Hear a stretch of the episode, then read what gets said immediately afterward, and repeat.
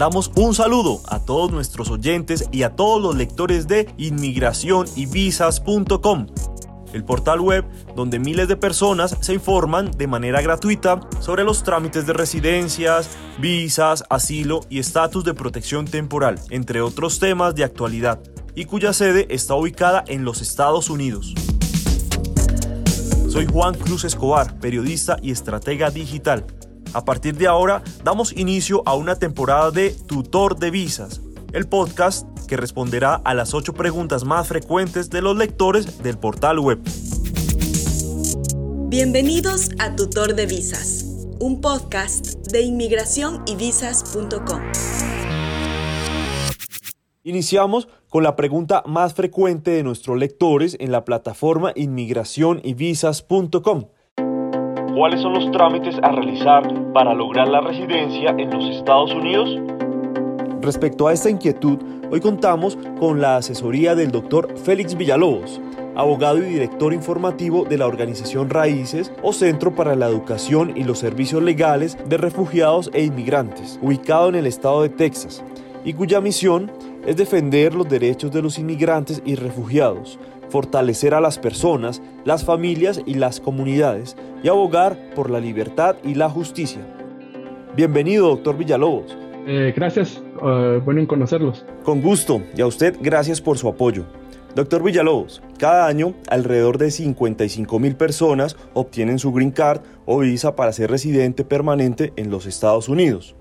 A grandes rasgos, ¿qué trámites o solicitudes debe realizar una persona para obtener una visa de residente en este país? Realmente hay dos procesos generales para una persona poder venir a los Estados Unidos basada en, en una petición de familia, por decir. Uno es si es de que la persona ya está en los Estados Unidos, o sea, la persona que quiere recibir el estatus legal. Y la otra opción es si la persona está fuera del país y va a estar fuera del país mientras se lleva a cabo el proceso. Eso se conoce como proceso consular. Eh, los dos empiezan de la misma manera. Eh, la persona que tiene el estatus legal, que sería un residente o un ciudadano, somete una petición I-130, esa es la petición de familia, uh, donde típicamente se provee información de la persona que lo está pidiendo y la persona que está siendo pedida, y junto con documentación que es prueba de la relación y información básica. E, es una petición muy, muy simple en general.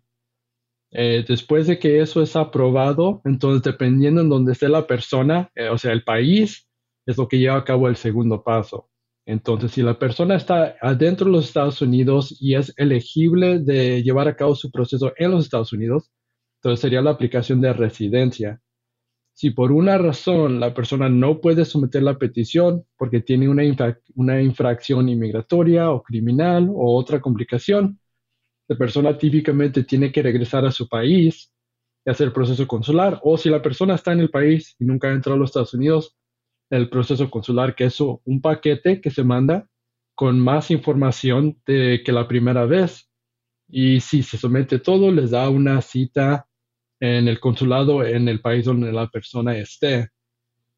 Em, si va a la entrevista y todo va bien, en el pasaporte le ponen, le, le ponen una estampilla para una visa y luego puede entrar dentro de cierta cantidad de tiempo. en general, ese es el proceso. En este momento me surge una duda que varias personas también pueden tener. ¿Cuál es la diferencia entre la visa de residente o también llamada Green Card y el otorgar la ciudadanía a un inmigrante? Sí, eh, eh, la, tarjeta, el Green Card o la tarjeta de residencia es típicamente la, meta para cualquier inmigrante. Eh, cuando uno aplica por residencia o proceso consular, casi siempre eso lo, esa es la meta. si es aprobado por residencia, le dan una tarjeta que es la Green Card o la tarjeta verde y le llaman así porque tiene verde, aunque ya no tiene tanto de ese color. Esa es la prueba de que uno es residente. Ahora, cuando uno obtiene residencia, el estatus de residencia está con la persona, la tarjeta solo es el comprobante, como una identificación. Eh, pero esa fecha en la tarjeta de residencia es típicamente lo que indica cuánto tiempo la persona tiene que esperar para hacerse ciudadano. Ahora, eh, el estatus de residencia es algo muy bueno, permite que una persona pueda viajar, eh, que pueda trabajar, e incluso que pueda pedir a ciertos tipos de, de familiares, pero realmente la meta siempre es de la ciudadanía, porque la residencia uno lo puede perder, un residente puede ser deportado, eh, si tiene complicaciones inmigratorias o criminales. Entonces, eh, el primer paso es la residencia, pero casi siempre la meta debe ser ciudadanía, porque a un ciudadano no lo pueden deportar, a un ciudadano no se le puede quitar la ciudadanía, la ciudadanía, y a un ciudadano tiene más personas que puede pedir eh, por medio de peticiones que a una persona que es residente. Gracias, doctor. Y a propósito de este tema, nuestro compañero David Godoy Vidal nos trae una cápsula informativa sobre los costos de la Green Card para el presente año 2022. David, cordial saludo. ¿Qué nos quiere contar? Hola Juan y oyentes. Le cuento que el gobierno de los Estados Unidos decidió mantener el costo de las tarifas para los trámites de los diferentes tipos de solicitud de residencia permanente. Las personas que presenten la solicitud de residencia por medio de la lotería de visas deben pagar una tarifa de 330 dólares. Si la solicitud de la Green Card es por lazos familiares, el ciudadano estadounidense deberá ayudar a su familia a presentar el formulario I-130 para que el gobierno determine si la persona es elegible para migrar y el documento tiene un costo de 535 dólares. Por su parte, la petición de residencia por motivos laborales requiere rellenar el formulario I-140 de petición de trabajador inmigrante extranjero, con un costo de 700 dólares, o el formulario I-526 de petición de inmigrante por empresario extranjero, que tiene un costo de 3.675 dólares. Después de que se apruebe la elegibilidad, las personas pueden llenar el formulario I-485, también llamada solicitud para registrar la residencia permanente, con un costo de 1.140 dólares, y para los menores de 14 años el costo es de 750 dólares. Es importante tener en cuenta que la solicitud para obtener el estatus migratorio se deberá presentar ante el Servicio de Ciudadanía e Inmigración de Estados Unidos y pagar la tarifa correspondiente de manera obligatoria aunque el gobierno decida o no otorgar la residencia. Para obtener más información sobre este trámite, visita nuestra página web www.inmigracionyvisas.com. Gracias David. Continuamos con la asesoría del doctor Félix Villalobos, uno de los abogados de la organización Raíces que brinda apoyo legal a las personas que inician su trámite para lograr residir en los Estados Unidos. Doctor Villalobos, ¿todas las personas de cualquier país del mundo pueden aplicar a una visa o hay excepciones? No importa el país en que la persona esté para poder llevar a cabo el proceso. Ah, típicamente, si hay un consulado o una embajada en su país, es de que es elegible hacerlo. Hay ciertas circunstancias donde tal, tal vez la persona esté en un país donde no hay un consulado o que la persona no esté en su país de origen. Por ejemplo, una persona que sea de El Salvador, pero que esté viviendo en Guatemala, hay maneras de pedirse de que esa visa se lleve a cabo en el consulado en el país donde la persona está. y típicamente sí se puede llevar a cabo. en otros países, por ejemplo, como en Afganistán, donde no hay consulado ahora, es un poco más difícil. En general, ese tipo de persona tendría que ir a otro país para pedir que se eh, lleve a cabo el proceso en otro país. Ah, en otros lugares, por ejemplo, en Ucrania, donde están teniendo los problemas con Rusia, se ayudan entre consulados para poder llevar a cabo y transmitir esos procesos. Entonces, hay una página web del, del, Departamento de Estado de los Estados Unidos donde típicamente da la información de dónde está el consulado y aparte qué tipo de documentos de ese país se aceptan para estos procesos. Doctor, ¿y cuáles son los documentos básicos que todo interesado debe reunir para aplicar a una visa? Sí, casi siempre los documentos eh, va a ser acta de nacimiento, eh, original o certificada. Em, si es basado en un matrimonio, la acta de matrimonio. Si hay hijos o hijas en el matrimonio, la acta de nacimiento de ellos, original o certificada. Eh, casi siempre en el proceso consular se pide una copia de búsqueda de antecedentes penales en cada país en que la persona haya vivido desde los 16 años. Entonces, cada país, incluso a veces estados, tienen su propio proceso para pedir ese documento. Y en, el, en el, la página de web del Departamento de Estado siempre hacen una lista de documentos aceptados o no, porque cada país tiene diferentes tipos de documentos, unos de que se pueden autenticar y otros que no. Entonces el Departamento de Estado siempre mantiene una lista para cada país que uno puede revisar para otros tipos de documentos, porque hay veces si hay dos o tres opciones, ellos quieren uno específico.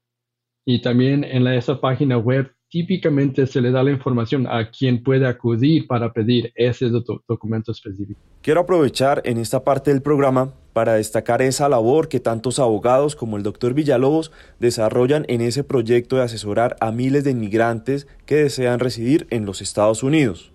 Es importante consultar con ellos y por eso acudimos al doctor Félix Villalobos para este podcast.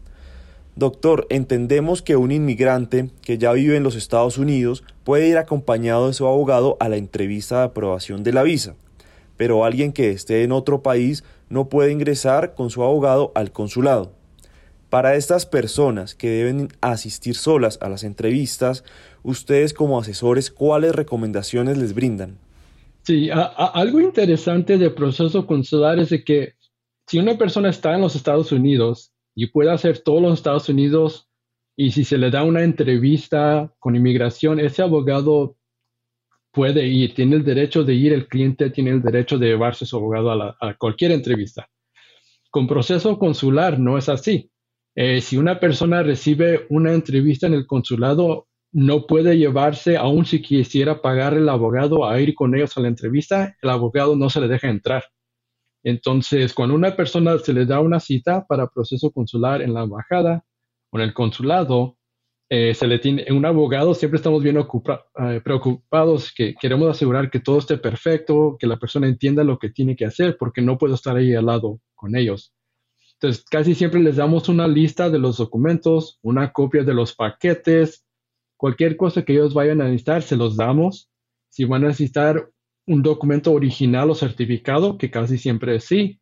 Les damos una lista específicamente de lo que tienen que llevar para que ellos puedan llevar a cabo todo y obviamente esperamos que nos llamen al salir de la entrevista. Y por ejemplo, ¿por qué razones pueden negar una visa? Casi siempre la razón por la cual hemos visto que se niega una visa es porque Inmigración tiene información en, cuanto a la persona de que no se divulgó, o sea, que no se proveyó o no se explicó. Ah, no pasa en todos los casos, pero de vez en cuando sí ocurre de que tal vez una persona previamente vino a los Estados Unidos o aplicó por una visa y se le había negado y no nos comentó eso, entonces no, no tocamos el punto en la aplicación porque no sabíamos y en la entrevista sale, oh, mira, estabas en los Estados Unidos antes, te, te sobrequedaste tu tiempo como en visa visitante o tienes una orden de deportación o tienes un crimen de, que no proviste los documentos o tienes un crimen en tu propio país y no proviste los documentos. Entonces ahí típicamente inmigración no necesariamente inmediatamente niega el caso, pero nos da una hoja diciendo de que la persona no es elegible para la visa y que que podemos someter en ese tiempo. Por ejemplo, un, perdón, que es una aplicación pidiendo que se perdone esa eh, complicación. raramente recibimos una negación de visa donde no podemos hacer nada. Doctor Villalobos, ¿qué información general nos puede brindar acerca de los procesos para algunas visas comunes, como por ejemplo visas de negocio, de estudiante, entre otras? típicamente lo que hace hay una fecha donde se empiezan a poder recibir esas aplicaciones. Entonces, una compañía antemano eh, identifica cuántos plazos necesita, cuántos trabajadores, de qué país, o sea, ya tiene alineado en un cierto país, mira, voy a necesitar 15 personas, ok, ya te tengo 15 personas, ya tengo la información de ellos. Cuando empieza la fecha para someter esas aplicaciones, las tienen listas y las someten. Todas las compañías hacen eso, pero hay un límite de la cantidad de visas que se va a proveer. Entonces se siente casi como una lotería donde uno puede someter la aplicación, pero no está garantizado en si le van a aceptar la aplicación o cuántas. Entonces a cierta fecha se abre, a cierta fecha se cierra y luego se espera cierta cantidad de tiempo para ver si los escogieron o no. Eh, visa de estudiante es una muy común que he visto también. Una persona aplica directamente con la escuela, no busca abogado. Si la escuela lo acepta, como un colegio o universidad, esa escuela tiene un departamento que va a ayudar a procesar la aplicación. Eh, también he visto personas de que entran con visa de visitante, hacen conexión con una compañía que los quiere patrocinar y puede hacer aplicar por una transición a otro tipo de visa, visa de como de pastor, visa de otro tipo de, trabajo de trabajo. Eso es común también. Lo más importante para entender de cualquier visa es de que siempre se da por cierta cantidad de tiempo. Si la persona no encuentra una manera de transición a otro tipo de visa, si no se casa, si no, no encuentra manera para mantener estatus legal, esa persona tiene que hacer planes para salir del país para la fecha de que se le ha indicado. Si no lo hace, se queda en los Estados Unidos sin estatus legal. Y si esa persona tiene planes de mantener o obtener otro tipo de visa, esa es una razón para negar la visa en el futuro.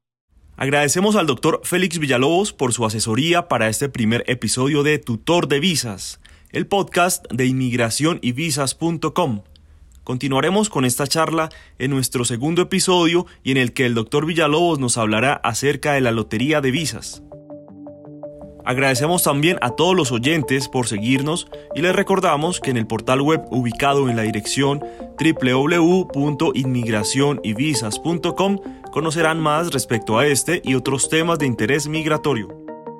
Para cerrar nuestro tema del día, David Godoy Vidal nos trae una información porque el Departamento de Seguridad Nacional y el Departamento de Trabajo de Estados Unidos dispone de 35 mil visas temporales.